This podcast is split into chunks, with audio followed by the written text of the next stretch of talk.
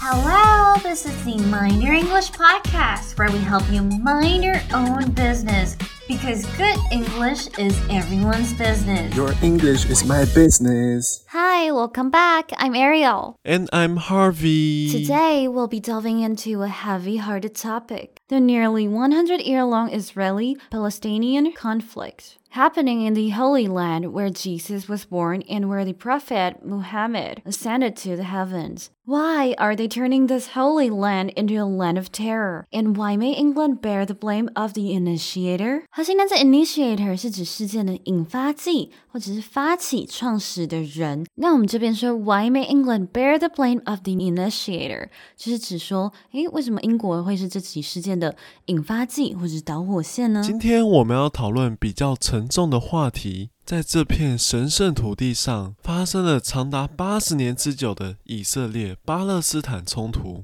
在这片耶稣出生和穆罕默德升天堂的基督教以及伊斯兰教圣地，他们是怎么将这 Holy Land 神圣之地变成了 Land of Terror 恐惧之地？而为何英国有可能被冠上始作俑者之名？核心单字 heavy-hearted 在两个单字中间加上了破折号组成的复合形容词，是指沉重的、悲伤的。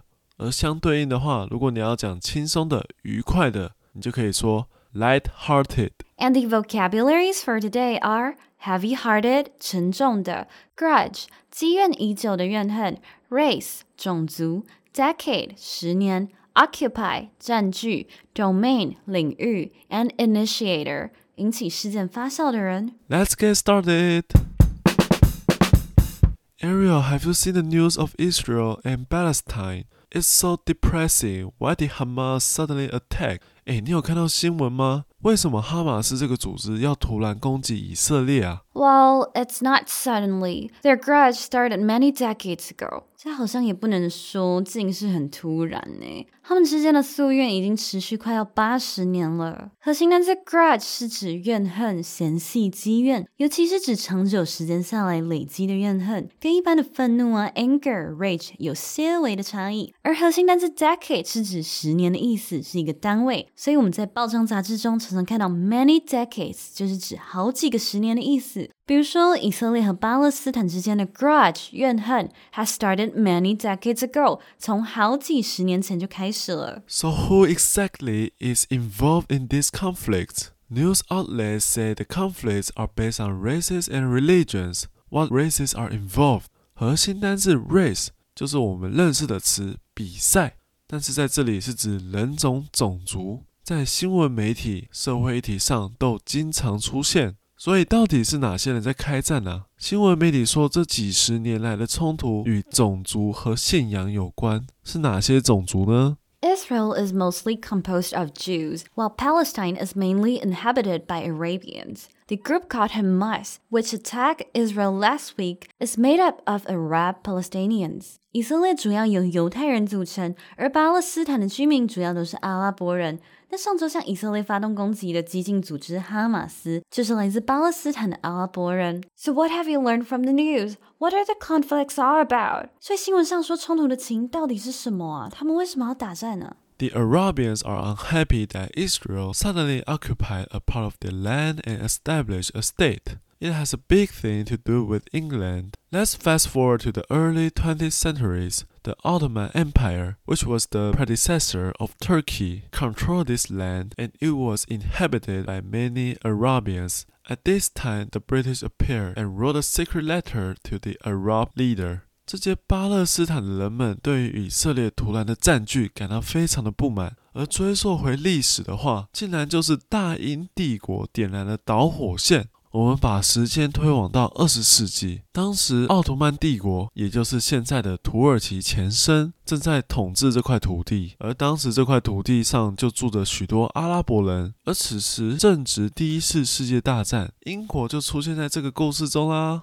英国就悄悄地写了一封信给了当时的阿拉伯首领。What? What did the British secretly write? Are they allying with each other? 啊，英国人偷偷写了什么密函呢？该不会是要拉帮结派？ You are mostly correct. The British wrote a secret letter to Arab leaders during World War I, promising support for their independence if they rebel against the Ottoman Empire. 哎，没有错，可以这么说哈。英国就是寄了一封密函给阿拉伯首领，他说道：“要是你们成功反抗奥图曼帝国，那我就支持你们建立一个独立的阿拉伯国。” 而刚好阿拉伯人也看奥图曼帝国在这边作威作福不顺眼嘛，然后就答应了。 And what happened next?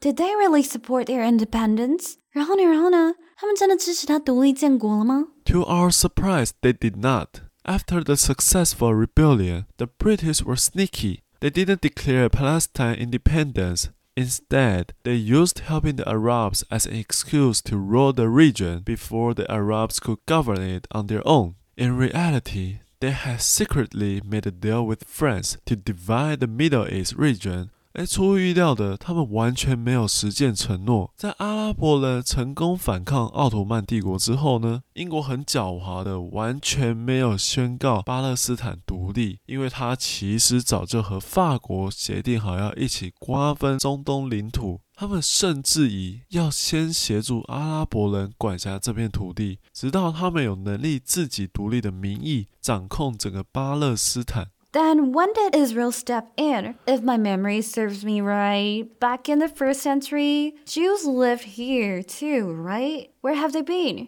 听到这边似乎都没有犹太人在这块土地上诶，以色列是什么时候出现在这里的啊、如果没记错，犹太人早在第一世纪就住在这块土地上了诶。In the first century, Jews had conflicts with the Roman Empire, and the Romans forced them to leave. So far, Jews are still nomads. 这是因为在第一世纪，犹太人就被罗马帝国逐出巴勒斯坦，而就开始了犹太人的游牧生活。Oh, is that why the Jews launched the Zionist movement in 1897? They were demanding to establish a homeland for Jewish people in Palestine, right? Which is where now Israel stands. 哦，所以他们当时才会发起锡恩主义吗？这个运动主要是要提出诉求，说要在当时的巴勒斯坦地带重建一个属于犹太人的家园。 Yup， 没错。 And the British supported them for resettling in Palestine and establishing Israel. No wonder the Arabs are so upset. They not only didn't keep their promise, but also helped others establish a state on their land. Is that how a series of wars and conflicts erupted in the region? 然后英国竟然还十分支持犹太人在这里重建家园呢！在英国的支持下呢，大批的犹太人就迁入这块土地了。 难怪巴勒斯坦人会这么不满，不仅没有实践要支持他们独立的承诺，还让一堆外人迁入跟他们抢地盘，这就是一连串以巴冲突的开端吗？ Soon, the British couldn't control the tensions between the Jews and Arabians and left the mess to the UN. The UN forcibly divided the region into half, which is Israel and Palestine now. To make it fair,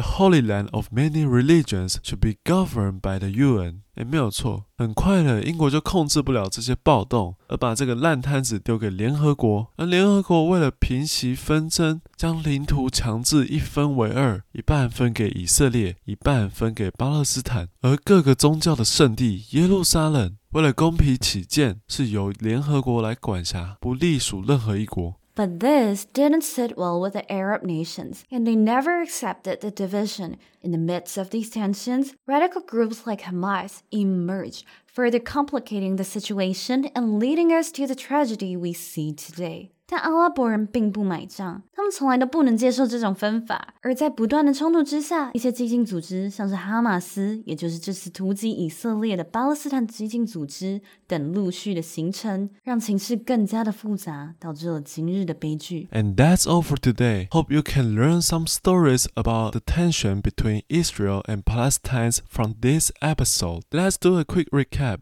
核心单词 heavy-hearted 是指内心或心情沉重的、悲伤的。She felt very heavy-hearted when her cat died. 核心单字 grudge 是指长年以来的怨恨、嫌隙。He held a grudge against his friend for not inviting him to the party. 核心单词 race 是指人种、种族。We should respect people of all races. 核心单字 decade 是指十年。 My grandparents have been happily married for over six decades.